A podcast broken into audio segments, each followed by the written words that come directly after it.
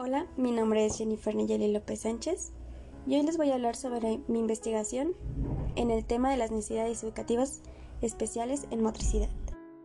Durante mi investigación en el tema de las necesidades educativas especiales en motricidad, me ayudó mucho el pensamiento crítico, el saber qué me servía y lo que no, cómo resolver cada uno de los conflictos que obtuve al hacer esta investigación en el uso de las TICs, por ejemplo, el Internet lento, que se me apagara la computadora, etc.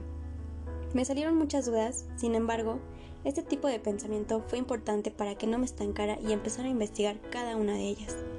Fomenté mucho mi autonomía, respeté mi espacio, hice muchas lecturas, conversé con personas que tenían mucha información respecto a este tema, amplié mis miradas, vi desde otras perspectivas y otros ángulos, profundicé sobre este tema hasta llegar a la reflexión de cómo las personas con necesidades educativas especiales en motricidad son personas muy fuertes y que a pesar de los obstáculos, ellos siguen adelante sin detenerse. Mediante los usos de los TICs, fueron de gran ayuda para mí, ya que tengo los conocimientos y fue muy fácil ocuparlos, aunque con problemitas técnicos fue un poco complicado. El aprendizaje colaborativo aprendí a establecer metas y objetivos en mi investigación de manera en que yo me sintiera comprometida. Organicé cada una de mis actividades que iba desarrollando día a día para este tema.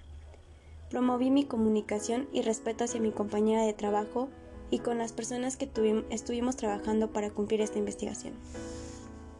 La redacción en mi trabajo me permitió ampliar mi vocabulario, en la cual fue de gran ayuda para mí sin embargo, mi compañera de trabajo se le facilitó muy rápido, ya que ella tiene muy desarrollada la redacción. Y bueno, hasta aquí fue todo. Muchas gracias por escuchar. Hasta luego.